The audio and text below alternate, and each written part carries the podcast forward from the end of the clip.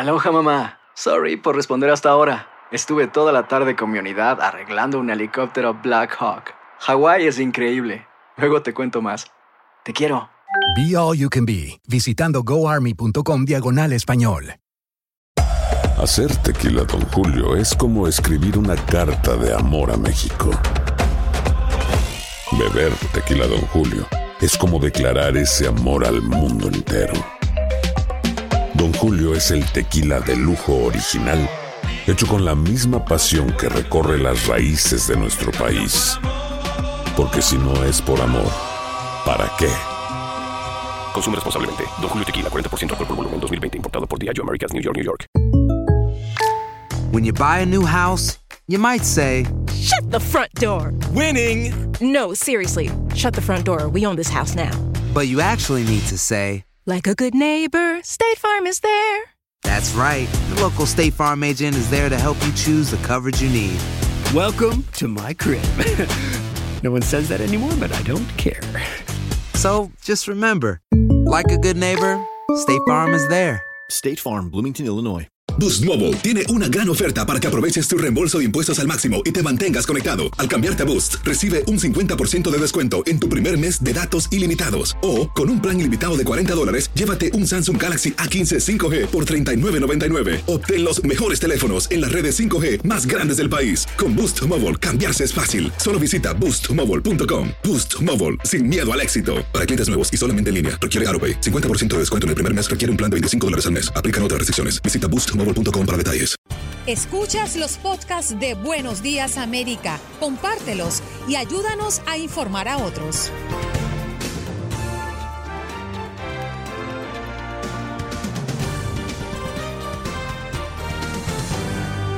Hoy en Buenos Días América conversamos con Enrique Gutiérrez, quien es director de medios para el Comité Nacional Demócrata, y además Carlos Chirinos, quien es editor jefe de Univisión Digital Política a propósito del inicio de la Convención Nacional Republicana. Enrique Davis Maslum, analista político mexicano, acusaciones de reparto de soborno que salpican a Andrés Manuel López Obrador, lo analizamos junto con el experto. Y Joel Campos, agente de préstamo, nos viene a hablar de que hay que prepararse para pagar alta suma de dinero si vas a refinanciar tu vivienda a partir del próximo mes de septiembre. Diego Peña y Katia Mercader se reunieron con Buenos Días América para debatir sobre el Bayern Múnich, campeón de la Liga de Campeones. Y además Max Pérez Jiménez y Jorge Hernández desde Nueva York y desde el sur de la Florida, respectivamente, para hablarnos de lo que ocurre en nuestras ciudades.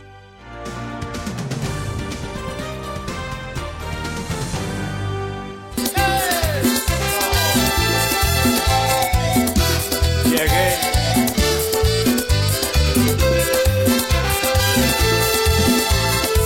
Tal vez te olvides de mí, tal vez me olvides de ti. Oh, oh, oh, oh. Pero esta vez aprendí que no se debe mentir. No, no, no, no. De una promesa viví, ya yo no puedo seguir pensando en ti.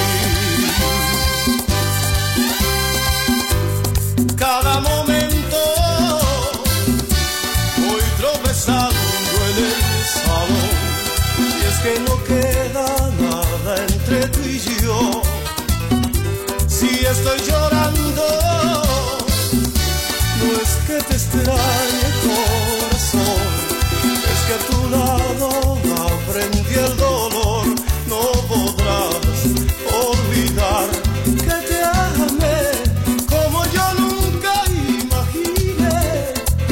Estaré en tu piel cada momento donde estés.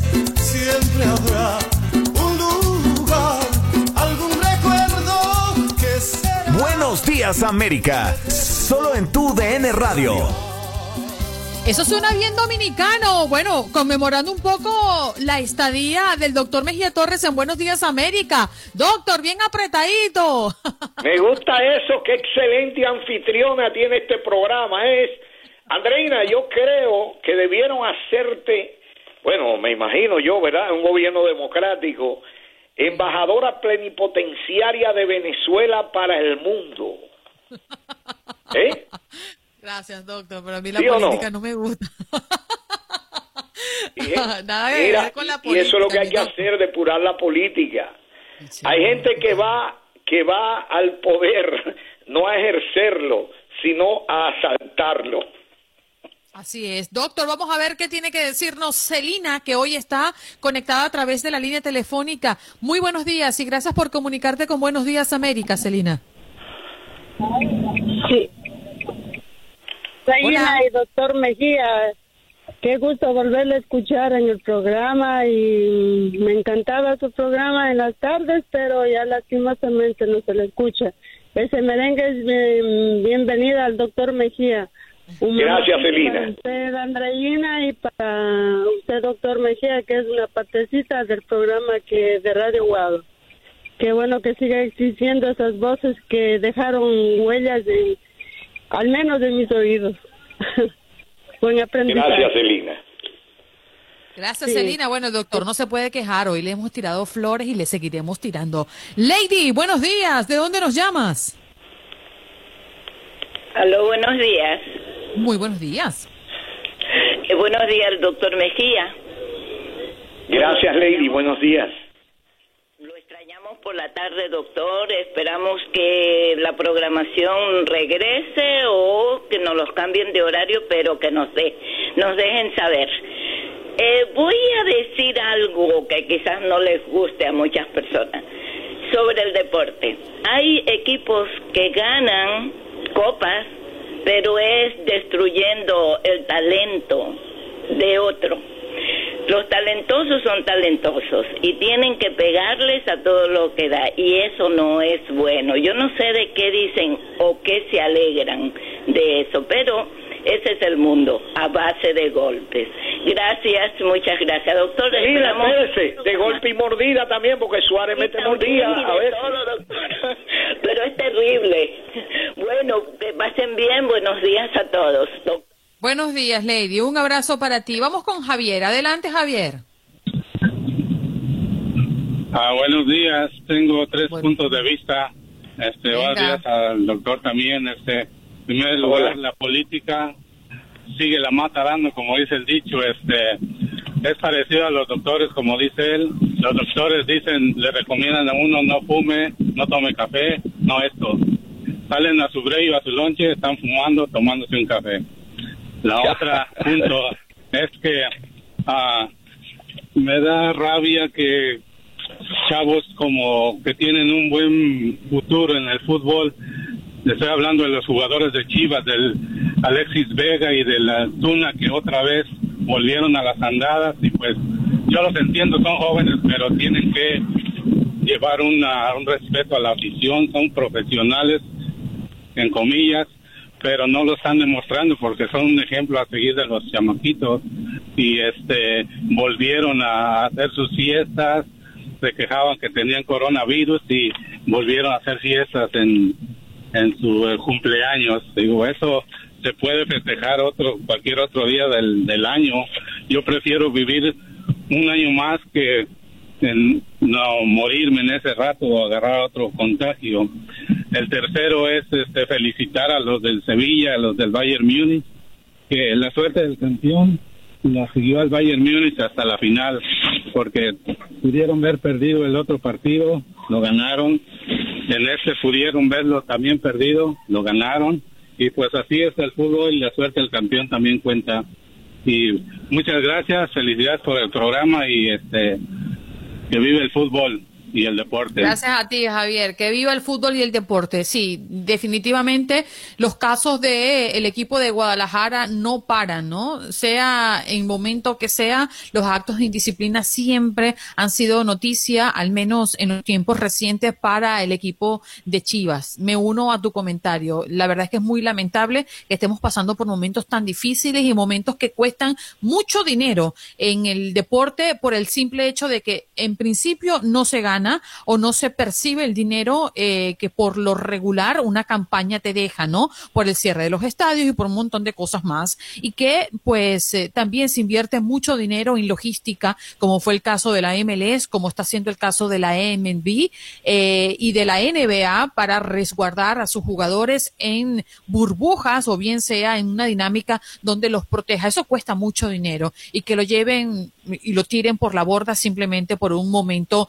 de fiesta, un momento de satisfacción. Es muy lamentable. A mí me gustaría escuchar este trabajo que han hecho nuestros compañeros de Noticias Univisión con referencia a una gran duda que se ha manejado en torno al coronavirus y tiene que ver con los aires acondicionados. El doctor César Olivares explica que esta enfermedad se transmite debido a partículas que transporta el virus y que pueden permanecer en el aire durante horas, pero los aires acondicionados pueden ayudar a transmitir el coronavirus, lo explica en este trabajo lugares cerrados con afluencia de personas existe un alto riesgo de contagio de coronavirus si la ventilación no es la adecuada.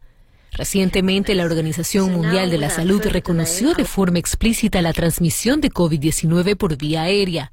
Las personas producen bioaerosoles al respirar, hablar, toser y estornudar. Estos aerosoles transportan posibles virus y bacterias que pueden permanecer en el aire durante horas, dependiendo de su tamaño y de la circulación del aire. La idea es que no haya recirculación del aire. Sin embargo, eso es lo que ocurre en nuestras casas. En ya lugares más grandes, con aires acondicionados de gran capacidad, de, de muchos tonelajes, trabajan con aire que sí, que no recircula. Por lo tanto, la transmisión puede ser mucho menor. La permanencia de las partículas en suspensión dependerá también de si el aerosol se deposita sobre una superficie y si ésta se seca total o parcialmente. Todas estas variables intervienen en el proceso de contagio. Por eso, con una estrategia de diseño adecuada, el aire acondicionado puede contribuir a la lucha contra la propagación del COVID-19. El coronavirus se contrae por el aire por pequeñas partículas llamadas aerosoles, que son partículas que provienen del tracto respiratorio de un paciente que tiene el coronavirus. Obviamente, estas partículas aerosoles van a entrar entonces en el tracto respiratorio de la persona huésped y ahí se va a desarrollar la enfermedad. Si bien una adecuada climatización de los lugares cerrados puede jugar a favor de la lucha contra el coronavirus, los expertos dicen que esto nunca será suficiente y es imprescindible mantener las otras medidas preventivas ya conocidas. De todas formas, si estamos en espacio cerrado, siempre tenemos que guardar la distancia, usar las mascarillas o tapabocas y si es posible salir al exterior o abrir las ventanas, porque nada puede garantizar que nos infectemos con este virus. Para los sistemas de climatización que hayan estado apagados durante la cuarentena, se aconseja una limpieza profunda antes de que las personas vuelvan al lugar. Incluso si han seguido funcionando, se aconseja una revisión para verificar el estado de los filtros.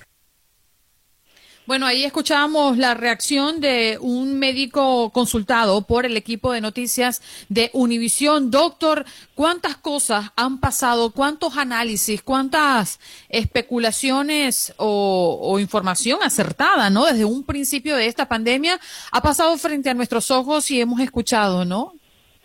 Así es. Bueno, ya se habla de la llamada infodemia, que es una pandemia de desinformación, que yo creo que es peor te digo, mira, te voy a decir algo. Cuando nosotros teníamos que estudiar los virus en la universidad, dentro de la microbiología, y, yo creo que Juan Rivera te lo puede confirmar el miércoles, porque cuando él te venga al programa. Los virus, tú oyes a la gente hablando de virus, de virus, y tú le preguntas, dime lo que es un virus, y no te pueden decir.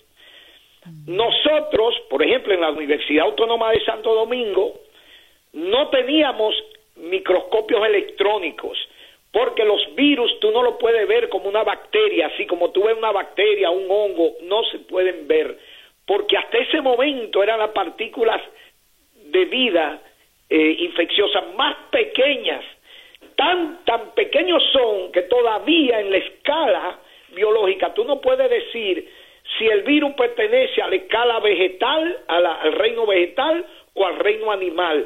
Tú no lo puedes decir.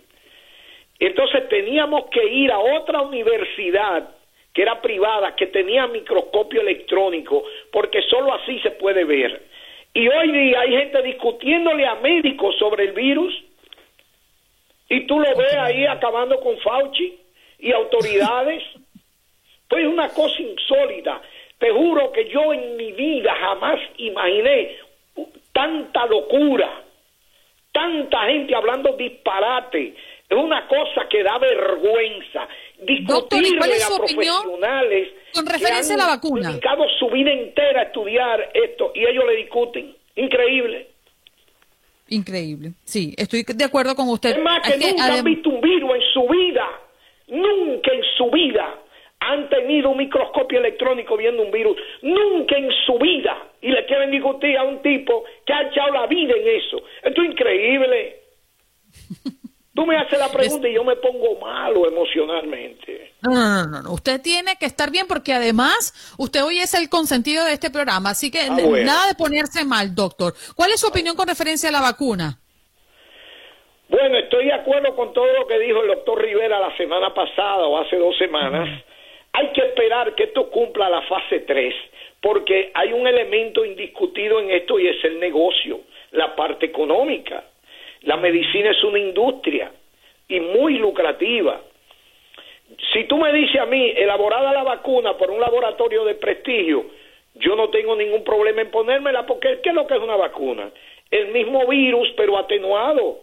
Es tu cuerpo que tiene que generar los mecanismos de defensa, porque una vacuna no, no es más que el mismo microorganismo, pero atenuado o muerto, para estimular la respuesta de anticuerpos de tu propio organismo. Eso, eso, eso es todo. Eso es lo que es una vacuna. pero cuando usted me habla de un laboratorio eh, de prestigio, eh, eh, ¿cómo califica usted un laboratorio de prestigio? Por ejemplo, los rusos tienen su laboratorio y dicen que están más avanzados que cualquier otro. ¿Eso es como usted lo, lo catalogaría? Yo no, yo no la usaría de los rusos, pero por ejemplo, de Alemania yo la usaría. ¿Por qué? porque tienen laboratorios que tradicionalmente han elaborado productos de calidad. Uno, los médicos tienen revistas como la JAMA, por ejemplo, Journal American Medical, la, la de la Asociación Médica Americana, pero también existen revistas especializadas como The Lancet eh, de Inglaterra. Entonces tú ves ahí cómo esos laboratorios han estado, de aquí por ejemplo el Hospital John Hopkins, yo lo usaría sin ningún problema porque ya a través de la historia tuve su background. Han lanzado productos que han sido un éxito fantástico. Yo lo usaría. Doctor, muchas gracias por su opinión. Vamos a hacer una pausa, señoras y señores. El 1833-867-2346 está allí, a plena disposición. Puede llamar a partir de este momento y dar su opinión. Ya regresamos con mucha música dominicana en conmemoración al doctor Mejía Torres, que está con nosotros por unos días.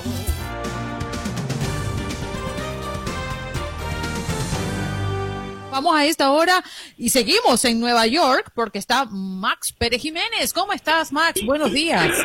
Hola, Andreina. Buenos días. Un abrazo para el doctor Mejía. Qué bueno. Caballero, caballero, ¿cómo anda?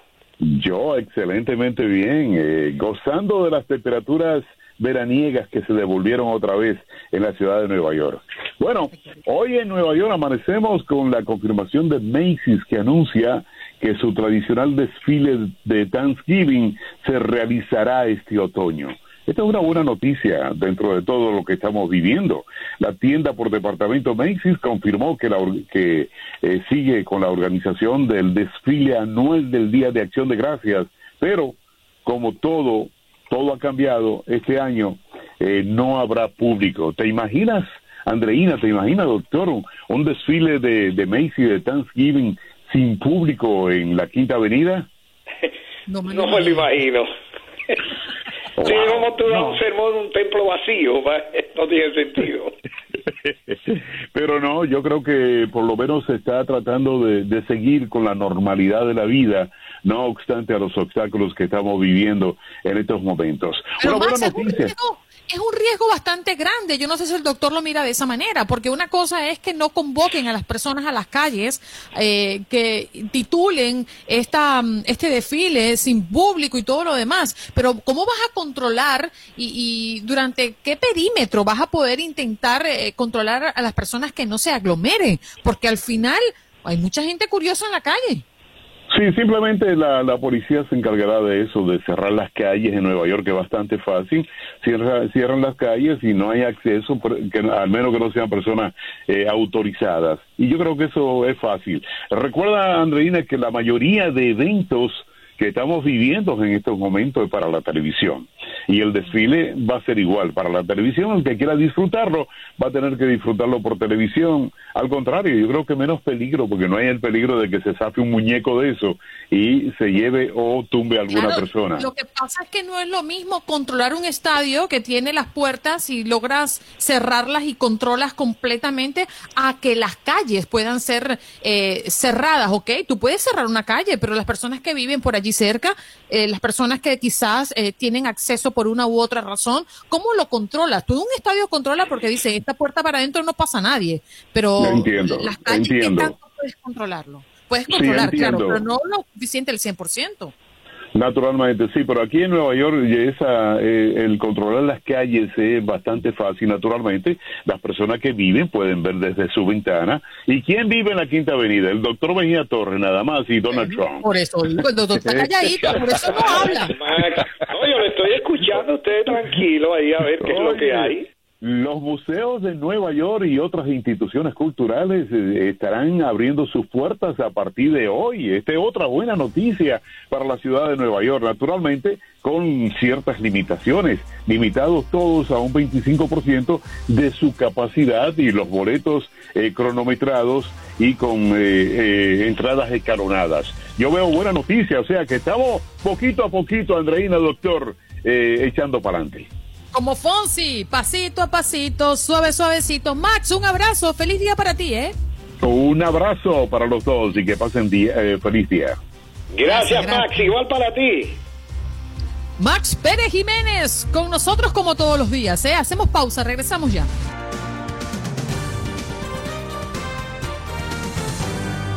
Vámonos a Miami ahora, porque allí está Jorge Hernández. Buenos días, Jorge, ¿cómo amaneces? Andreina, buenos días, ¿cómo están? ¿Cómo están todos los radioescuchas? Buenos días, América. Contentos de tenerte y de saber qué es noticia en el sur de la Florida, Jorge. Bueno, lo que está haciendo noticia ahora es que nos salvamos de la tormenta tropical. Laura, se han sentido fuertes vientos durante toda la mañana de hoy aquí en la Florida. Cuando venía a trabajar acá, el carro se me movía de un lado para otro, pero nos hemos salvado. Está haciendo estragos, eso sí, en el oriente de Cuba. Fuertes ráfagas de viento se sienten en Guantánamo, Santiago de Cuba y Granma. Afortunadamente aquí, por ejemplo, en los Cayos de la Florida ya se levantó la restricción que existía, se cancelaron las órdenes de evacuación. Tuvimos a nuestra reportera Rainé Anciani hoy, tu compatriota, reportando desde Cayo Hueso, donde se veía todo normal. Afortunadamente Laura no pasó por aquí, ahora estamos viendo lo que pasará con Marco y con Laura también que se dirigen por el Golfo de México. Primera vez en muchos años que dos sistemas tropicales tan fuertes entran al Golfo de México al mismo tiempo. Así es. Y por otra parte, la policía de Miami-Dade, Jorge, busca a una joven en relación a la muerte de un niño en Bull Harbor, ¿no? Esto es increíble. Queda ahí al ladito de mi casa. Esto ocurrió el sábado, eso de las seis de la tarde, cuando el niño de 14 años montaba bicicleta. Al parecer, cuando intentaba cruzar una de las intersecciones, esta mujer se lo llevó por delante y nunca se detuvo. Manejaba un Kia Optima las autoridades obtuvieron la, placa a través de las cámaras, identificaron a la dueña como Luisa Fernanda Ahern, el residente de de 24 años. Ojo que esto no es una acusación, simplemente es la dueña del vehículo, no se sabe todavía quién estaba manejando ese vehículo. Ella aún no se ha entregado a la policía. La víctima fue Ethan Gordon, 14 añitos, murió en el centro de trauma Rider del Hospital Jackson Memorial cuando era atendido. Es un caso del cual estaremos pendientes aquí en Noticias 23 porque ojalá se haga justicia en este caso. Qué lamentable. Gracias, Jorge. Un abrazo. Nos reencontramos esta semana nuevamente. Seguro que sí, todos los días. Un abrazo a ti y a tu radio escucha. Jorge Hernández, periodista de Univisión 23 Miami, hablándonos de lo que ocurre en el sur de la Florida.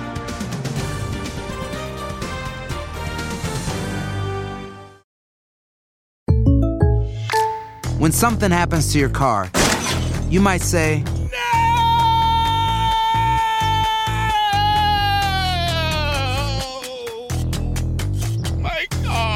But what you really need to say is something that can actually help. Like a good neighbor, State Farm is there. And just like that, State Farm is there to help you file your claim right on the State Farm mobile app. So just remember, like a good neighbor, State Farm is there. State Farm, Bloomington, Illinois.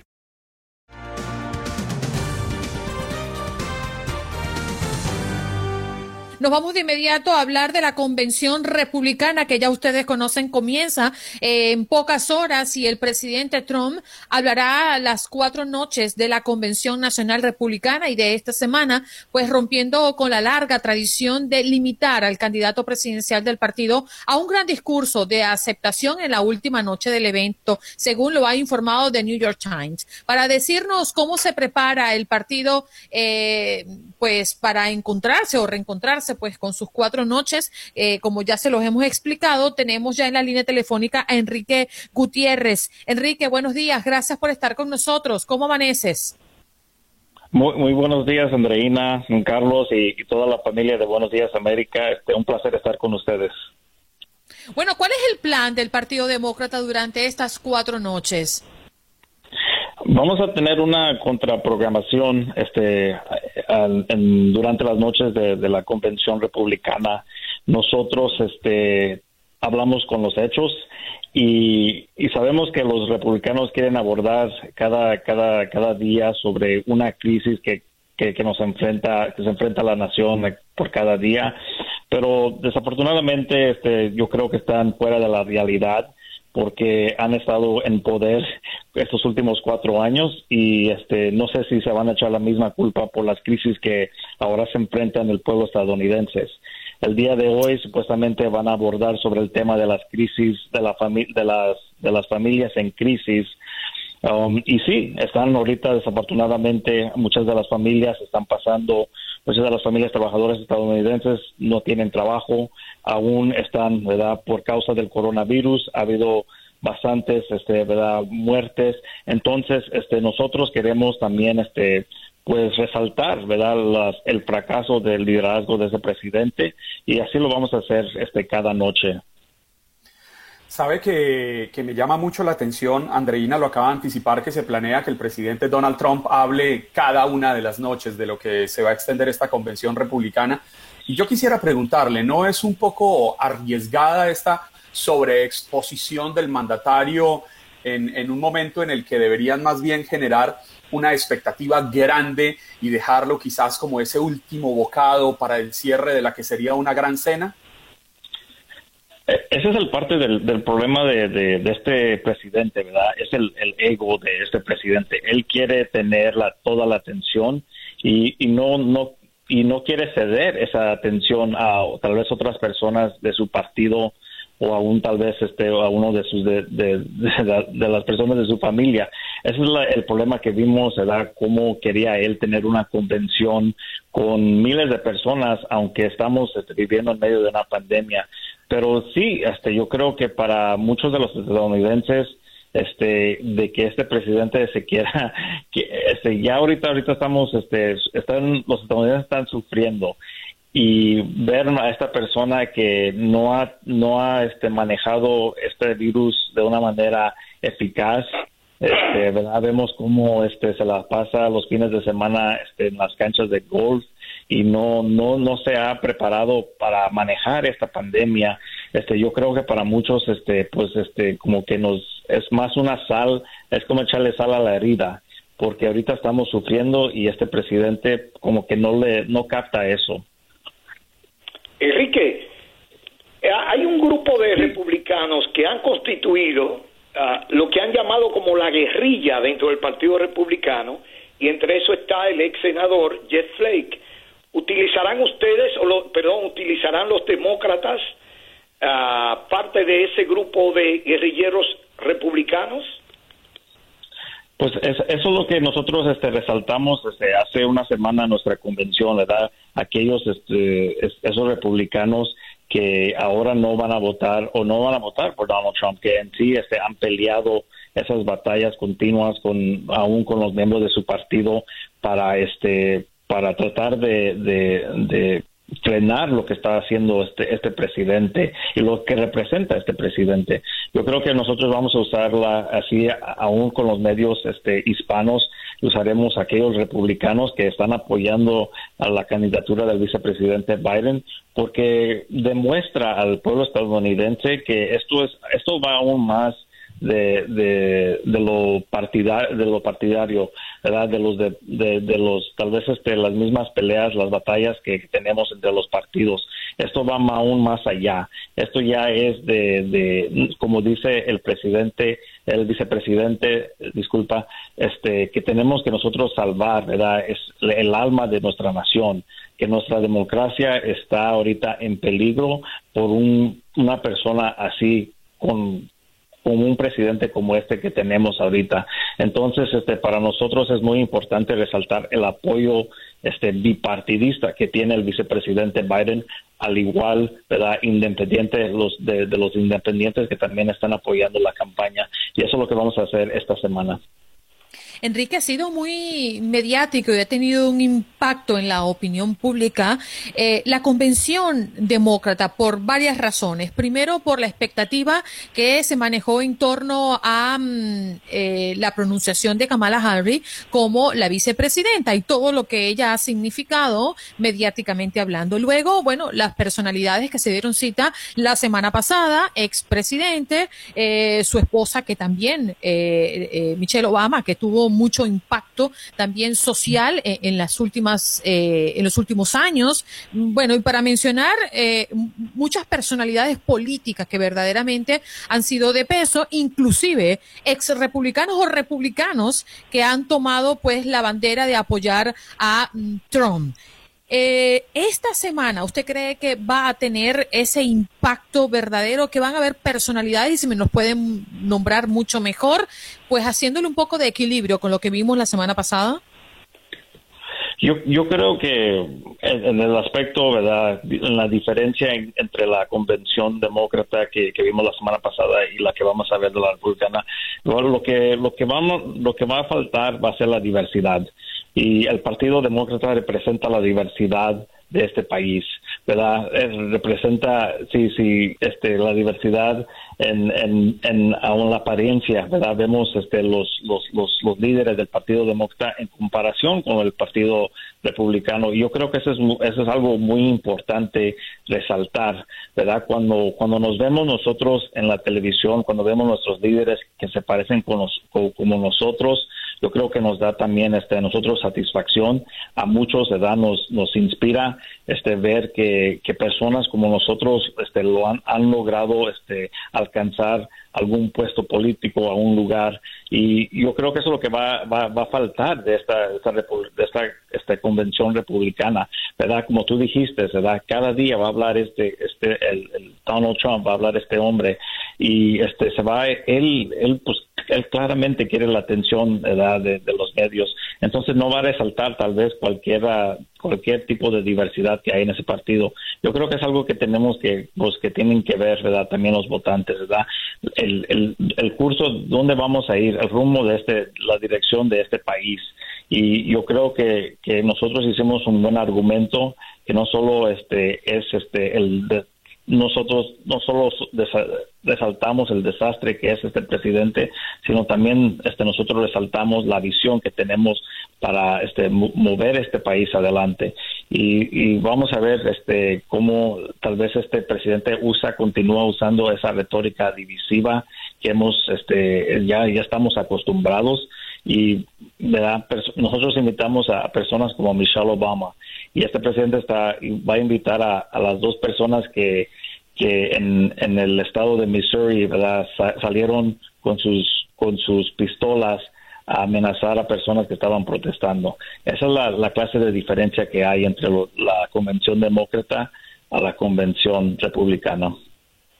Enrique, ¿cuáles son los principales retos que tiene la persona que salga bendecida con el voto el próximo 3 de noviembre, independiente de si se trate del presidente Donald Trump que sea reelegido o del ex vicepresidente Joe Biden que reciba la posibilidad de gobernar el país? Sí, mira, pues por, por causa de la pandemia, ¿verdad? Tenemos que nosotros este, ver la manera de cómo reabrimos el país de una manera segura. Al igual la economía se encuentra en una recesión, tenemos que ver cómo, ¿verdad? También este, podemos nosotros este, ver cómo podemos este, reabrir también la economía completamente, pero también que sea algo eficaz, no solo para las personas que, que, que, son los millonarios, las corporaciones grandes, sino los trabajadores de la clase trabajadora, de la clase media, que puedan así hacer un, un impacto. Al igual, vemos cómo hay un descontento social en el país. Entonces tenemos que abordar todos estos temas y, y sí va a ser un va a ser un desafío muy grande para la persona que si, si Donald Trump es reelegido o verdad ojalá no, pero nosotros queremos que, Joe Biden sea este elegido presidente para que él pueda abordar estos esos temas. Y lo va a hacer y, la experiencia de, de, Joe Biden lo va a hacer de una manera bipartidista él sabe cómo trabajar con el otro lado. Eso es lo que ha faltado en esos últimos cuatro años, que este presidente se la ha visto, se la ha querido ver solo, hacer de su manera y así no funciona nuestro gobierno, así no funciona nuestro país. Entonces yo creo que eso va a ser la, la, diferencia y va a ser este, los desafíos que tenemos que, que abordar. El tiempo se nos ha agotado lamentablemente, pero te agradecemos los minutos que nos has dedicado para hablarle a toda la audiencia de Buenos Días América. No, gracias a ustedes. Es un placer estar con ustedes en esta mañana. Bien, Enrique Gutiérrez, director de medios hispanos para el Comité Nacional Demócrata en Buenos Días América. Ya regresamos.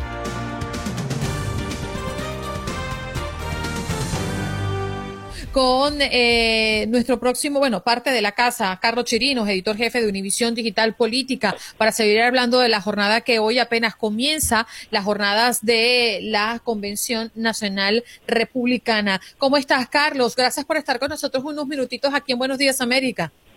Hola, Andreina, buenos días. Siempre es un gusto estar por aquí. ¿Qué esperamos? ¿Cómo, cómo lo visualizamos? Eh, porque ser el segundo en exponerse siempre lleva con uno como un precedente, ¿no? Por lo que ocurrió con los demócratas la semana pasada. ¿Cuál es tu análisis? ¿Cómo ves el inicio de esta jornada? Bueno, pero eso te da ventaja también, ¿no? Porque ya viste lo que hizo el contrincante y a lo mejor te da tiempo para ajustar alguna cosita aquí y allá, sobre todo en estos tiempos novedosos de, de convenciones virtuales que estamos viviendo, ¿no? La convención republicana va a ser distinta a la demócrata en el sentido de que no va a ser 100% virtual, va a haber unos actos presenciales, sin embargo, el grueso, lo más importante, no se va a realizar en, en Charlotte, en Carolina del Norte, que es la sede de la convención, sino va a estar diseminado en diferentes partes. Por ejemplo, lo central, que es el discurso de aceptación del presidente Donald Trump, se va a producir en la Casa Blanca el jueves, en una conexión, por supuesto, con la convención, un poco similar a lo que vimos con el discurso de aceptación de Joe Biden. Eh, lo que apenas ahora estamos conociendo anoche fue que el Partido, el Partido Republicano perdón, entregó la lista de personas que hasta ahora está previsto que hablen. Y lo que estamos viendo es una gran presencia de la familia Trump en cada una de las noches. De hecho, hoy arranca Donald Trump Jr. con el discurso especial. Su hija y asesora va a estar presentando a Trump el próximo jueves, es la persona que le da paso al discurso de aceptación, un poco lo que sucedió también en 2016. Y lo notable, según algunos, son más que las presencias, las ausencias, ¿no? Hay pocos altos jerarcas del Partido Republicano y la presencia de muchas personas que han surgido en la fama a través de momentos virales o vínculos directos con el presidente Trump. Carlos, buenos días. Sabe que eh, yo tengo mucha expectativa frente a la, a la, realización de esta convención y de cómo será transmitida, porque entiendo que hay personas bastante, bastante expertas, pero que además son cercanas al presidente Donald Trump entre ellos dos productores de su programa El Aprendiz. Y obviamente Donald Trump es un eh, experto en televisión y sabe cómo cautivar el público frente a las cámaras. Sí, Juan Carlos, por eso te decía que después ellos tuvieron la oportunidad de ver lo que hizo el Partido Demócrata la semana pasada y de ahí a lo mejor, quién sabe, habrán sacado algún aprendizaje, alguna idea adicional, es válido, ¿no? Averiguar qué hace la competencia para tratar de mejorarlo. Eh, hay que decir que lo que se dio la semana pasada en el Partido Demócrata fue esas dos horas eh, centrales de 9 a 11 de la noche. Como producto televisivo estuvo muy bien logrado. Eh, es de esperar que el Partido Republicano haga, haga algo similar, tomando en cuenta, como tú dices, la preocupación que tiene el presidente Trump por todo lo que es el empaquetamiento visual de su discurso y la manera como se le comunica a la audiencia. No hablemos de electorado, hablemos de audiencia en este caso, ¿no? Así que ese es un reto que tiene la, la convención republicana y que seguramente sería algo que el presidente Trump ha insistido mucho y tendrá a las mejores personas dedicadas a garantizar que eso sea así. Doctor Mejía, ¿está por allí? Ok, no lo tenemos por acá. Oye, em, también, me, también me llama, doctor, va adelante con una pregunta. Sí, pero eh, me, escuchan bien ahora? Ahora sí, perfectamente, doctor. Ah, perfecto. Bueno, eh, Carlos Chirino, la, pregunta que, que quiero formular es esta. En tu experiencia, ¿piensas que en la intervención de Trump hoy será para replicar la propuesta demócrata o será para hacer nuevas promesas? Bueno, doctor, ya el Partido Republicano ha, dejado claro en estos días que se trata precisamente, como usted dice, de contrarrestar la presentación que hizo el Partido Demócrata eh, tenebrosa, según ellos, pesimista de la situación de Estados Unidos. El Partido Demócrata insistió mucho en el coronavirus, en el mal manejo que consideran que el gobierno ha hecho de la pandemia y en las consecuencias que ha tenido para la economía y en general para la vida de la sociedad estadounidense, todo según ellos, según eh, por la ineficacia del gobierno a la hora de atacar el problema.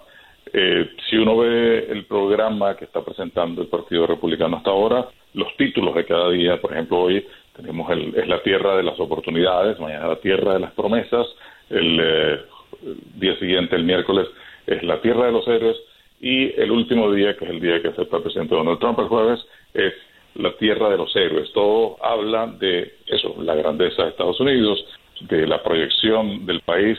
Hay un mensaje optimista que quiere inculcar el presidente. Por supuesto, atiende el tema del coronavirus, porque es, el elefante en el salón, es inocultable.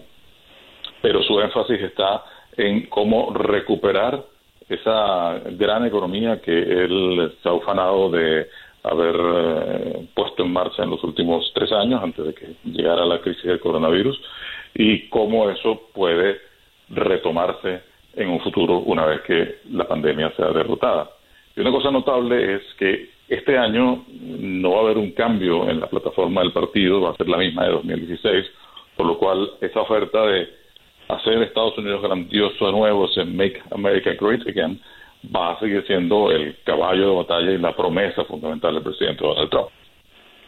Sí, señor. Carlos, agradecemos estos minutos que nos das y durante toda la semana seguramente vamos a estar conversando porque será el tema del día durante toda la semana. Un abrazo y que tengas feliz inicio de semana.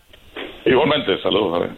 Bien, Carlos Chirinos, editor jefe de Univisión Digital Política, acá hablando de las claves del próximo gran evento político, la Convención Nacional Republicana, en la que Trump eh, aceptará la nominación. Eh, hoy comienza y se le dará punto final el próximo jueves, Dios mediante.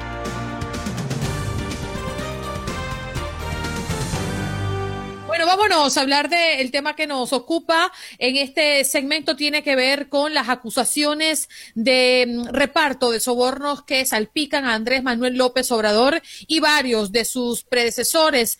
La trama de Odebrecht, eh, pues parte de lo que vamos a discutir en este momento con Enrique Davis Maslum, analista político mexicano. ¿Cómo estás, Enrique? Gracias por estar con nosotros. Oh, qué gusto volver a estar con ustedes. Ya, ya teníamos tiempo de, no saludarnos. Espero que se encuentren bien. Me da gusto de verlos en sus casas, aislados y cuidándonos de este virus. Sí, señor. También nos complace mucho de que tú estés a salvo, Enrique. Oye, estas acusaciones eh, que salpican a Andrés Manuel López Obrador, ¿en qué están basadas, Enrique? Mira, yo, yo creo que es algo que es parte también de lo que hemos venido viendo a través de los años y recordamos también cuando él eh, fue jefe de gobierno, el tema de las ligas, ahora el video de su hermano en donde está recibiendo dinero eh, y en donde él sale en un video diciendo que lo de él era cooperación, que no era un tema de corrupción.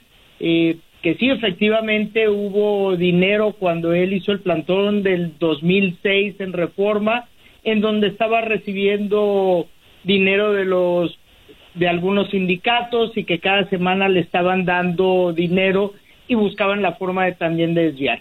La justificación del presidente es que eso era un tema de cooperación y que no era un tema de corrupción y pone también este a Flores Magón en el video, entonces dice, bueno, él recibió dinero de Madero para poner este su periódico, entonces como tratando de justificar que hay veces por cuestiones buenas se justifica este desvío de recursos.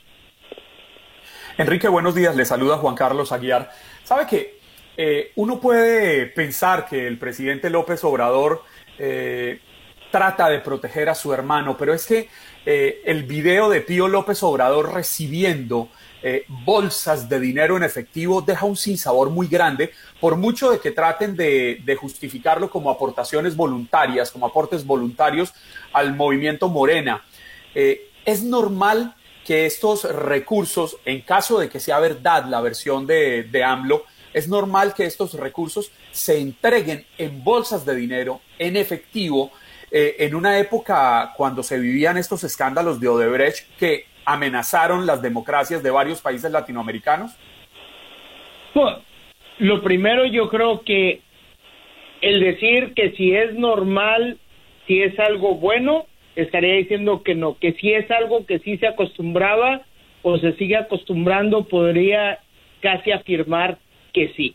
El, el problema del sistema político mexicano es que el tema de corrupción está muy entrañado, entonces cada quien trata de justificar por qué ese desvío de recursos se justifica. Si hablamos con alguien del PAN, va a tratar de justificarlo, alguien del PRI igual, alguien de Morena. Entonces, al final es una práctica normalizada que no quiere decir que esté en lo correcto, ¿no? Eh, y van a tratar de buscar alguna excusa de por qué sucedió de esa forma, pero la realidad es que eso no debería de haber sucedido por ninguna razón. Si hubiera sido por una buena causa o no, y si hubiera sido por una buena causa, pues entonces se hubiera hecho una transferencia electrónica y que se pagara o se declarara ante Hacienda. Que hubiera un registro, ¿verdad? Exacto. Enrique, este, esta acusación de reparto de sobornos, ¿quién la hace? La acusación. Yo, yo creo que ahorita todos los partidos tienen algún video o algo para respaldarse o cuidarse de alguna entrega. Eh, creo que después de que pasó el tema de Bejarano y las ligas hace ya más de 18 años, eh, yo creo que de ahí cada vez que había una entrega de recursos económicos de una u otra forma con el con el avance en la tecnología pues se tenían este forma de grabar entrega de este dinero eh, entonces creo que ahorita pues son los adversarios a los mismos que se les está acusando por el caso de Lozoya, en donde él mismo declara, involucra al presidente Peña, al presidente Calderón, donde involucra a varios exsenadores, este, al candidato a la presidencia José Antonio Mid. O sea, uno de estos, creo, a Salinas también, alguno de estos yo creo que debe tener esos videos y tener algunos otros y listos para difundirlos, así como López Obrador lo difundió en su mañanera. Creo que ellos están dispuestos ya también a sacar videos y demostrar qué es lo que está pasando en México. Enrique, también entiendo que el presidente AMLO ha considerado que el beneficio de testigo colaborador que tiene Emilio Lozoya, el exdirector general de Pemex, podría aplicarse también a Rosario Robles, ex titular de Sol en el gobierno de Enrique Peña. Es decir, de alguna manera u otra, quiere que también pues se haga este mm, e, e, esta práctica del testigo colaborador de parte de lo que fue la gestión del expresidente. Sí, yo, yo creo que ahorita llegan a estar también en una situación en donde empiezan a negociar como tú dices, como lo hicieron con Lozoya, a cambio de que Lozoya hable y testifique y diga este, lo mismo puede pasar con Rosario Robles. Una de las cosas que yo creo que hay que considerar en esta situación es qué tan, o sea, yo creo que muchos dicen, sí, lo que está diciendo Lozoya es real, pero también qué tanto dejó fuera y qué tanto también le agregó que no es real. Entonces ahí tendrá que haber una investigación para ver qué tanto de lo que está diciendo es cierto, pero al final también creo que esto es una de las formas también de desviar los temas que están pasando en México, que es todo el tema de coronavirus, más de 60 mil muertes, el tema de la economía, cómo está fallando. Creo que también son formas de desviar la atención y tratar de que todos se enfoquen en otros temas y no hablar de lo que está sucediendo. Bien, Enrique. Eh, definitivamente, pues un tema que pique y se extiende, un tema que va a estar a largo siendo noticia no solamente en México, sino en la región completa. Y agradecemos tu participación en Buenos Días América. Ya te extrañábamos, ¿eh? Sí, nos tenemos que hablar más seguido ya que no nos podemos ver en vivo, pero me dio mucho gusto estar con ustedes y pues agradecerles como siempre la invitación y ya saben, Enrique Davis eh, mi Twitter, a quienes me quieran seguir y gracias por la invitación. Bien, seguro. Enrique Davis Maslum, analista político mexicano, pues hablándonos hoy de las acusaciones de reparto de sobornos que salpican a Andrés Manuel López Obrador.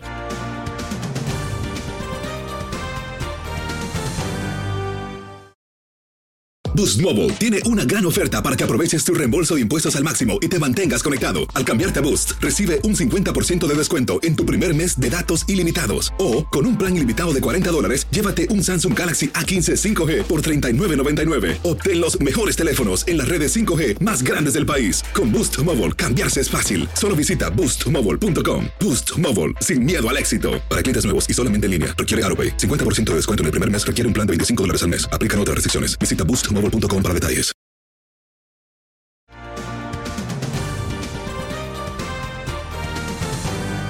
Esto tiene que ver un poco con que debemos prepararnos para pagar una alta suma de dinero si vas a refinanciar a partir del mes de septiembre su casa. Aquí tenemos a Joel Campos, agente de préstamos. ¿Cómo está, Joel? Muy buenos días.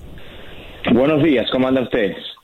Muy bien, y nosotros aquí preocupados por esta noticia porque sabemos que millones de estadounidenses están refinanciando sus hipotecas para ahorrar dinero, ya que las tasas de interés han llegado a niveles nunca antes vistos, creando un alivio financiero para los dueños de hogares durante la pandemia. ¿Qué es lo que está ocurriendo? ¿Qué es novedad dentro de esta, de esta información? En este momento, por la razón que están habiendo muchos refinanciamientos y los intereses están tan bajos, eh, Fannie Mac y eh, Fannie Mae y Freddie Mac han decidido subir el interés punto .50 porque hay mucho volumen de refinanciamiento. Si usted tiene una hipoteca en este momento, le sugiero que haga refinanciamiento lo más antes posible y tome ventaja antes que los intereses empiecen a subir. Esto es empezando septiembre primero van a subir un punto cincuenta. De todas maneras, los intereses están buenos para poder refinanciar, pero no se tomen el chance y no hacerlo lo más antes posible porque no se sabe qué es lo que va a pasar en un futuro. ¿Entre cuánto y cuánto, Joel, están oscilando los, los intereses en este momento para refinanciar vivienda? ¿Y cuánto, a cuánto ascendería el ahorro mensual para una familia promedio? Todo depende del score del, del cliente mientras más alto está el credit score, mejor el interés. Pero los intereses ahora en este momento están de un 2.5 a un 3.5 en un préstamo regular de FHA y Fannie Mae y Freddie Mac. Estamos hablando de ¿Cómo afecta esto eh, el mercado de, de las viviendas? El mercado de la vivienda está súper, súper caliente. Eh, por alguna razón todo el mundo sigue motivado en comprar eh, ese es el sueño americano de ser dueño de una propiedad en vez de pagar renta y pagarle el mortgage al dueño de la propiedad. Eh, aunque los precios están súper caros, eh, todavía la gente está bien motivada en comprando. Señor Campos, si bien hay personas que tienen el dinero y la posibilidad de comprar una nueva vivienda, sobre todo cuando los intereses están más bajos, que es este momento, las personas se están viendo motivadas a pesar de que estamos atravesando por momentos difíciles económicamente para este país y para el mundo. Es decir, hay, hay muchas personas que se atreven a comprar en tiempo de pandemia. Sí, eh, por lo que yo he visto en la experiencia, primera vez en mi carrera de 25 años pensé que iba a perjudicar el, mercado, pero no. En la Florida, por lo menos, eh, las casas se ponen en el mercado y no duran ni cinco días con un contrato eh, y, varias ofertas a la misma vez. Sabe que me, a mí me ha llamado la atención, no sé si Andreina o el doctor Mejía también lo hayan visto, eh, hay lugares en el país donde las viviendas están bajando y están bajando mucho el precio, pero hay otras donde están al alza y otras donde se ha mantenido. ¿A qué se debe esa volatilidad en el mercado? Eso es una buena pregunta. Yo hago la misma pregunta a, clientes míos eh, en, la Florida. Pero aparte de la Florida, yo he visto bastantes clientes eh, que se estaban mudando del Midwest y, hasta de Nueva York. No sé si es porque están buscando eh, mejor eh, o a la misma vez los precios eh, son más affordable que lo que es en, el Midwest y en, Nueva York. Pero sigue, sigue el mercado caliente y, todo el mundo sigue comprando, por lo menos la persona que, que tiene la habilidad y tiene la posibilidad de comprar porque no le ha perjudicado nada del COVID-19. ¿Y qué consejo usted le daría a, a las personas que quieren refinanciar y ahora tendrán que pagar esos nuevos cargos? ¿Qué usted le aconseja? Eh, yo lo recomiendo completamente mientras vean un ahorro en intereses en los próximos 30 años. Esos gastos que van a tener ahora se le puede eh, eh, añadir a la hipoteca que están refinanciando. So, en sí, no tiene ningún gasto afuera del bolsillo en este momento. Eso se financia en la hipoteca de nuevo en los próximos 30 años. Y lo que tienen que mirar es la foto grande, que es el dinero que se va a ahorrar en intereses y lo que le va a bajar el pago mensualmente. Señor Campos, yo quisiera hacer esta pregunta a manera de práctica y para que las personas que nos estén escuchando se centren en su propia experiencia o en su propio estatus para valorar o hacer una autoevaluación si son candidatos a buscar un refinanciamiento. ¿A qué me refiero? Eh, uno escucha a, expertos diciendo, es el momento de refinanciar. Pero ¿qué pasa si la persona se quedó sin empleo? ¿Qué pasa si la persona ha visto en los últimos meses perjudicar su crédito porque se quedó sin empleo o porque se tuvo que asumir otras deudas, por lo que fuese? Es decir, ¿cuál es el perfil ideal hoy por hoy para que una persona valore refinanciar su vivienda? Bueno, dos cosas muy importantes. El crédito definitivamente tiene que estar bueno, ¿ok? Y tiene que estar trabajando en este. Bueno es, tiene eh, el crédito de 640 más alto. Mientras más alto, como le expliqué ahorita, eh, es mejor el interés y le conviene mucho más en una hipoteca de 30 o 15 años. Ahora, para poder refinanciar o comprar una casa, tiene que estar activo trabajando en un trabajo si le pasó algo en el pasado, en los últimos cinco o seis meses con COVID y estuvo sin trabajo, eh, por decir dos o tres meses, está trabajando ahora de nuevo, no hay ningún problema mientras se pueda verificar el empleo por dos años antes de COVID. Eh, y tiene que estar en este momento, de nuevo, muy importante, empleado. Si no están empleados, no van a poder coger financiamiento porque el banco tiene que verificar que esa persona puede tener la habilidad de pagar ese préstamo para atrás. Y las personas que se han acogido a estos programas de suspender temporalmente los pagos de, la hipoteca, del mortgage, pero quieren refinanciar, ¿pueden hacerlo? Sí, pueden hacerlo. Lo único que esa, eh, esa hipoteca que pusieron en forbearance, tienen que sacarlo de forbearance y tienen que estar a tiempo en el momento que hagan el refinanciamiento. Bien, eh, las personas que tienen, eh, digamos, hipotecas bajo el, no sé, un programa, el programa FHA, ¿también eh, pueden refinanciar? Sí, cómo no. Eh, en ese programa hay diferentes programas donde, diferentes opciones, perdóname, donde si él en este momento el crédito no está excelente, todavía puede coger una hipoteca y no se tiene que verificar el empleo mientras pague los gastos de cierre de su bolsillo. Y los intereses ahora en un préstamo FHA están los más bajos que han estado en la historia de, de, hipoteca en los Estados Unidos. Es muy, muy, muy importante, le vuelvo y le explico. Si no tienen el crédito muy bueno, sí lo pueden hacer, pero no cogen el mejor interés que está en el mercado. Si tienen el crédito excelente, entonces sí pueden coger un interés en los dos.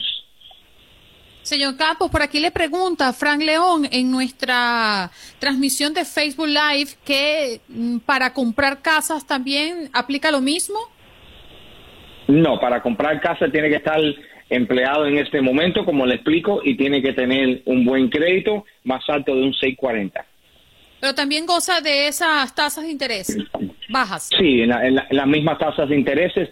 La tasa de interés depende del crédito de la persona y del down payment y el préstamo que coja, FHA o Freddie Mac o Fannie Mae.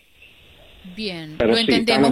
muchísimas gracias ¿eh? por estos minutos, además que ha sido muy útil hacerlo a manera de, de, práctica, definitivamente, porque mucho se dice del refinanciamiento, pero realmente cuál es el perfil. ¿eh? Y si, si yo soy acta para eso y no perder el tiempo, porque sabemos que es un trámite bastante engorroso de papeles y de querer o tener que justificar eh, el perfil como aspirante. Muchas gracias, eh, señor Campos. Gracias a ustedes. Si tienen alguna pregunta, por favor, me pueden llamar al 305-992-4426.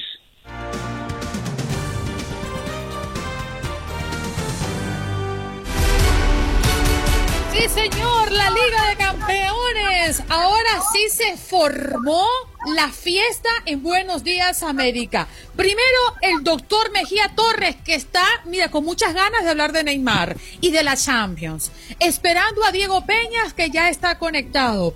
Katia Mercader se vistió de rojo Bayern Múnich para apoyar al equipo campeón. Eh, Juan Carlos Aguiar, que ha pronosticado que el Bayern iba a ganar por dos goles de diferencia, se peló por uno. Y esta es su servidora Andreina Gandica para hablarles de lo que pasó ayer. Katia, Good morning, good morning. Buenos días, chicos. Buenos días a todos y con el gusto de estar por acá saludándolos y pues sí, hablando de lo que ocurrió el día de ayer. Sí, señor. Doctor, por aquí lo quiere saludar Diego. No escucho al doctor Mejía. A ver, lo tenemos. Sí, estoy por acá, Andreina. Siempre listo. Ever ready. Eh, Dieguito te quiere saludar, Diego Peña. Diego Peña, su majestad en el mundo de los deportes. Señor, aquí estoy. Creo que tiene que hacer unos ajustes ahí en cuerdas bucales, ¿eh? Creo que tiene una cita pendiente. Diego, ¿me copias? Sí, lo escucho perfecto. Te oigo 5-5. ¿Eso es más o menos? Eh, bueno, eso le llaman una escucha perfecta en Radio Aficionado. 5-5, copia perfecta. Doctor Mejía. Señor. Creo que por todo que se rapaba, ¿no? Por si no ganaba el Bayern por dos goles a cero. No, yo no me voy a rapar. Oiga, doctor Mejía, una pregunta. Eh, Andreina tiene sueños de convertirse en la voz oficial de la Champions League y ella quiere la opinión de un experto y estábamos esperando a retomar ya la transmisión al aire para ella hacer la presentación oficial a ver si usted nos dice si va bien encaminada, ahora que se va a hablar de la Champions. ¿Le parece, Andreina? Espérate, espérate, Juan Carlos. ¿Y el experto soy yo? El experto es usted, claro que sí. No, no, no, mira, mira, mira. Si esto fuera eh, un una asamblea formal, a mí me descartan por prevaricación. Es decir, aunque ella tenga méritos de sobra, mis afectos y mis sentimientos siempre la voy a apoyar, independientemente. Entonces, mi juicio está contaminado, aparte de objetividad, con mucha afectividad. Siempre voy a apoyar a Andreina. Claro, tiene condiciones de sobra. ¿Estás viendo, Juan Carlos? Bueno, tiene condiciones bucales de sobra. Póngale, póngale cuidado, doctor. Escuche, escuche usted a Andreina, porque además Andreina se lanzó y dijo que Katia le iba a hacer la segunda voz. Sí, bueno, voy, Andreina, por mi grito de guerra. Ok, va. ¡La Champions! ¿Qué opina, doctor Mejía? Está bien, aunque esté mal. Mira, Katy, ahora sí, nos hemos tomado casi tres minutos para hablar de esto, pero ha ah. sido una extraordinaria final. Yo considero que ese 1 a 0 no describe lo emocionante que tuvo el partido y además ser justo merecedor del título a un equipo que llegó para hacerlo de manera perfecta. Katia. Sí, efectivamente, Andreina, fue un partido muy emocionante. La verdad es que con ocasiones de ida y vuelta, el Paris Saint-Germain estuvo cerca. Para mí, los porteros también con grandes y destacadas actuaciones. Manuel Neuer, enorme en su arco, sinceramente. Pero bueno, o sea, al final el Bayern corona una temporada perfecta prácticamente, en donde me parece el justo merecedor de la orejona. El Paris Saint-Germain perdonó y esas que perdonó, las ocasiones que tuvo, pues no regresaron. Y eso es precisamente pues lo que lo condena, por decirlo de alguna manera, a no conquistar la primera orejona en su historia. Diego, ¿en qué radicó el triunfo del Bayern y la pérdida del PSG? Yo creo que en el apoyo de Juan Carlos, eh, evidentemente. O sea, tener a Juan Carlos como aficionado es un plus inexplicable.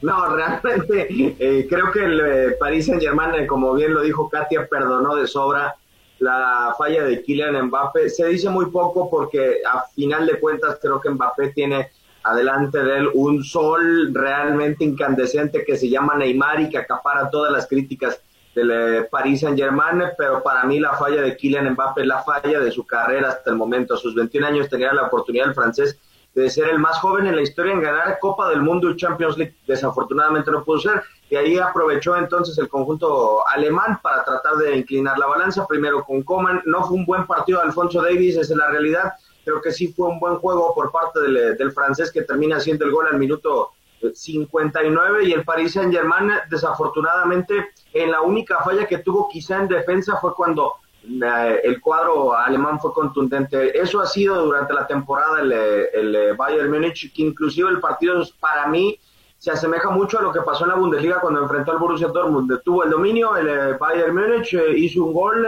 supo manejar la ventaja.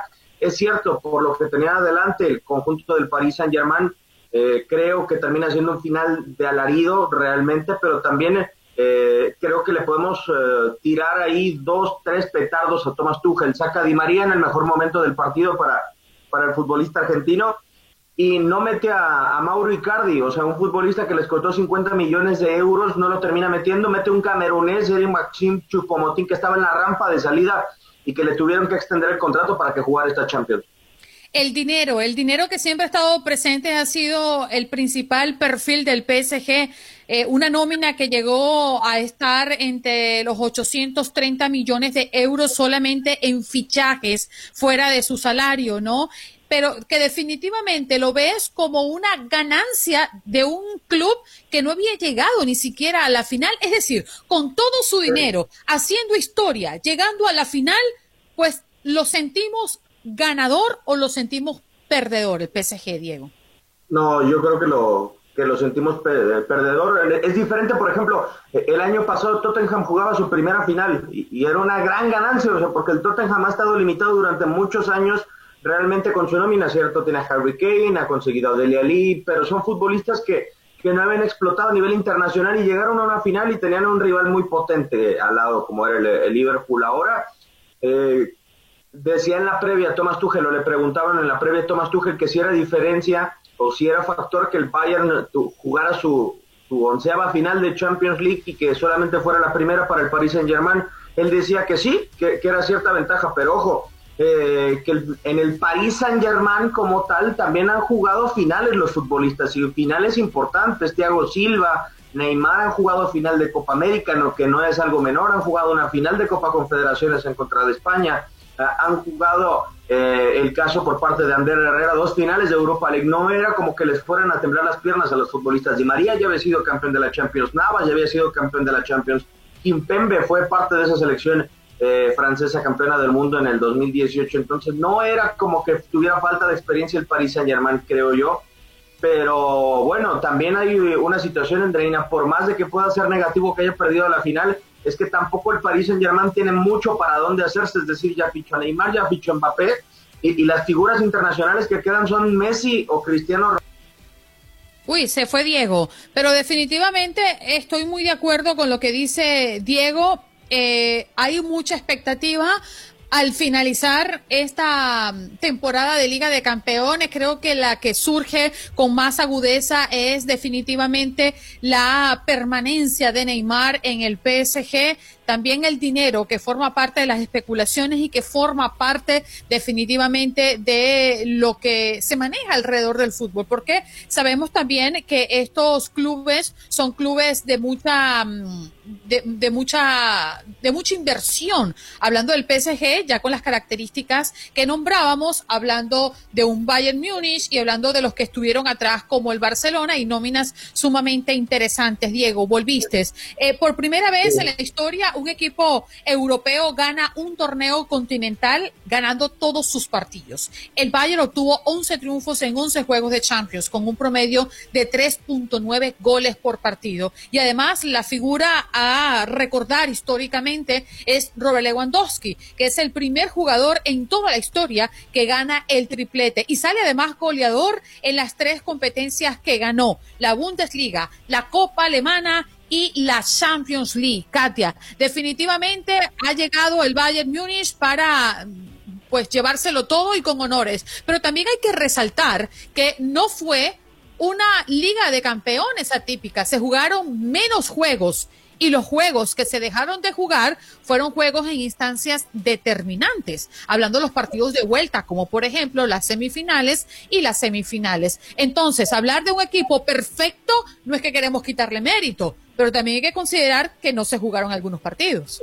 Sí, de acuerdo. Y no sé si Diego opinará lo mismo, ¿no? El, el, asunto, sabemos que esta es una temporada especial y atípica, como lo dice Sandrina, en el punto, ¿no? De que pues se tuvieron que jugar así los partidos eliminatoria directa y me parece a mí que, digamos, gustó ¿eh? también la situación a la UEFA porque Alexander Seferín ya lo declaraba el día de ayer, estaría a lo mejor planteando o pensando en plantear la posibilidad de dejar este esquema ya para las instancias, digamos, de cuartos o semifinales, ¿no? A partido único y listo. Eh, pero sí, yo creo que condiciona, ¿no? De alguna manera hay equipos que llegaban en mejor forma que otros. Eh, la liga en Francia, por ejemplo, que se suspendió desde marzo por el tema de la pandemia y claro, este tipo de circunstancias, quiera uno o no, afectan. El tema de no estar en tu estadio con tu gente, ¿no? El tener esa ventaja a tu favor, el gol de visitante, pues todo esto, todo esto viene a modificar y bien lo dices también porque estoy de acuerdo, no se le quita mérito, ¿no? De ninguna manera lo realizado por el Bayern, porque a mí me parece que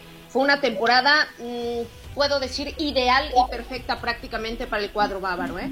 Considerando que el PSG se lleva algo que no había logrado en su historia, es estar en una final de Liga de Campeones, también ahora revisamos lo que viene a posterior y es la permanencia de algunas figuras. Mbappé, Neymar, los 5 millones que el Barcelona tiene que pagarle al Bayern Múnich. Oh my God. Después de sacarlo de la siguiente manera, además le tiene que pagar una millonada. Diego, ¿qué pasará con Neymar? ¿Consideras que se queda? ¿Qué pasará con Mbappé? ¿Qué pasará con Coutinho? Eh, eh, con Coutinho, qué buen punto tocas, Andreina, porque hoy por la mañana ha estallado Barcelona, le ha hecho saber eh, Ronald Koeman a Luis Suárez que no cuenta con él para para la próxima temporada. El Ajax pone 15 millones de euros sobre la mesa, creo que es una venta ideal.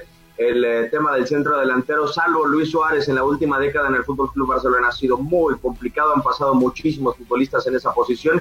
Eh, pero bueno, eh, con Coutinho, ¿no? Mundo Deportivo desmiente esta información del pago de la cláusula que supuestamente estaba pactada con el, con el Liverpool para pagarle por parte del Fútbol Club Barcelona. yo quiero abonar algo a lo que dijo Katia muchos eh, pensábamos que eh, el campeón de esta Champions League iba a tener asterisco y es que es tan inconmensurable y ya lo veníamos planteando desde antes de la pandemia lo del Bayern Múnich que es el campeón sin asterisco para mí a pesar del formato a pesar de los cambios realmente yo creo que eh, se ganó ese derecho no en una temporada típica no es un campeón atípico es un campeón más que merecido el, el Bayern Múnich pero también eh, realmente lo de las figuras se queda en el tintero en el Paris Saint Germain. Yo difiero totalmente de ti, Diego. Definitivamente, sí tiene mérito, pero no es un campeón típico. ¿Pero por qué no? O sea, un Porque dejó de jugar al menos dos juegos importantes. no estamos hablando de fase de grupo frente a cualquiera que haya estado recientemente en la liga. Le hizo 8 12 90 minutos. No, no, no, no, es que por eso repito. No, no quita mérito, pero estamos hablando de que no jugó partidos de semifinales y de cuartos de final de vuelta, como todos los demás. Pero estamos hablando de un cúmulo de victorias. Que no los hubiera podido ganar. Diego, esto lo vamos a continuar en el Facebook Live. En la pausa, al aire. Volvemos con ustedes.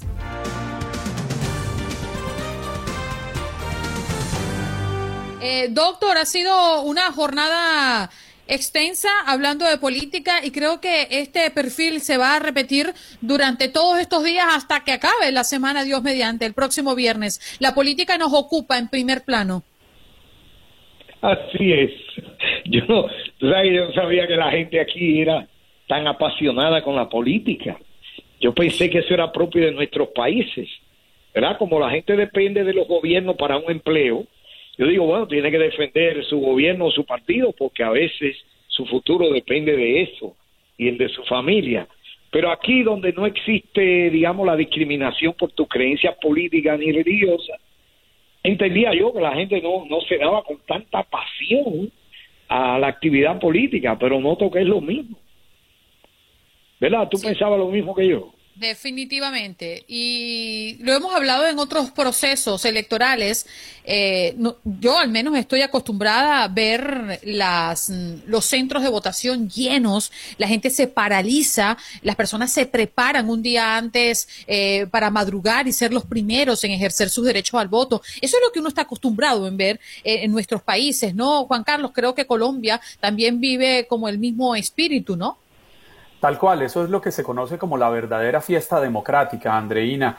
Eh, pero creo que el doctor Mejía, mejor que cualquiera, nos puede confirmar que, al igual que hablábamos hace unos minutos de cómo han tenido que adaptarse en el fútbol, eh, hemos tenido que adaptarnos en todos los estamentos de, nuestra, de nuestras vidas y acoplarnos a la que es la realidad en este instante.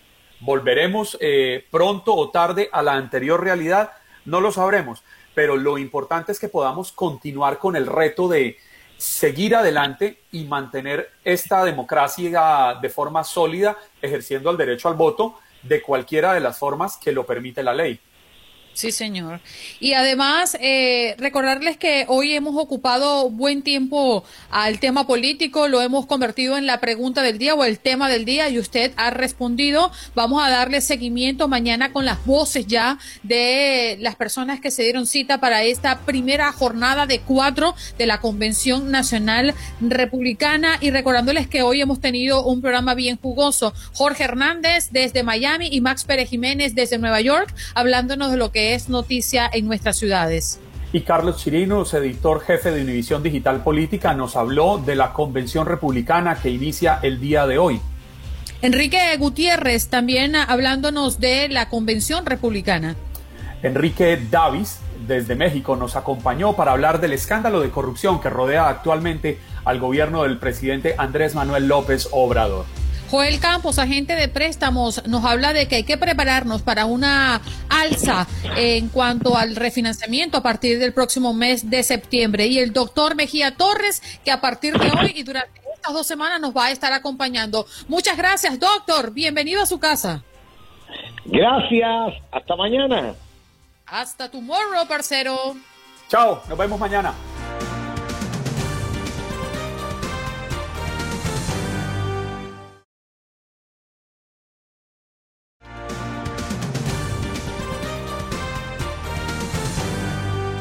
Espero que hayas disfrutado de nuestro podcast y recuerda que puedes seguirnos en las redes sociales en Buenos Días AM. Esa es nuestra página en Facebook.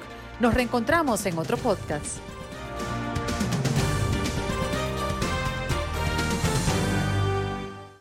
Aloha mamá. Sorry por responder hasta ahora. Estuve toda la tarde con mi unidad arreglando un helicóptero Black Hawk. Hawái es increíble. Luego te cuento más. Te quiero. Be All You Can Be, visitando goarmy.com diagonal español. Boost Mobile tiene una gran oferta para que aproveches tu reembolso de impuestos al máximo y te mantengas conectado. Al cambiarte a Boost, recibe un 50% de descuento en tu primer mes de datos ilimitados. O, con un plan ilimitado de 40 dólares, llévate un Samsung Galaxy A15 5G por $39.99. Obtén los mejores teléfonos en las redes 5G más grandes del país. Con Boost Mobile, cambiarse es fácil. Solo visita boostmobile.com. Boost Mobile, sin miedo al éxito. Para clientes nuevos y solamente en línea, requiere AroPay. 50% de descuento en el primer mes requiere un plan de 25 dólares al mes. Aplican otras restricciones. Visita para detalles. Hacer tequila, Don Julio, es como escribir una carta de amor a México. Beber tequila, Don Julio, es como declarar ese amor al mundo entero. Don Julio es el tequila de lujo original, hecho con la misma pasión que recorre las raíces de nuestro país. Porque si no es por amor, ¿para qué? Consume responsablemente. Don Julio Tequila, 40% alcohol por volumen, 2020. Importado por Diageo Americas, New York, New York. Si no sabes que el Spicy McCrispy tiene Spicy Pepper Sauce en el pan de arriba y en el pan de abajo, ¿qué sabes tú de la vida? Para, pa, pa, pa.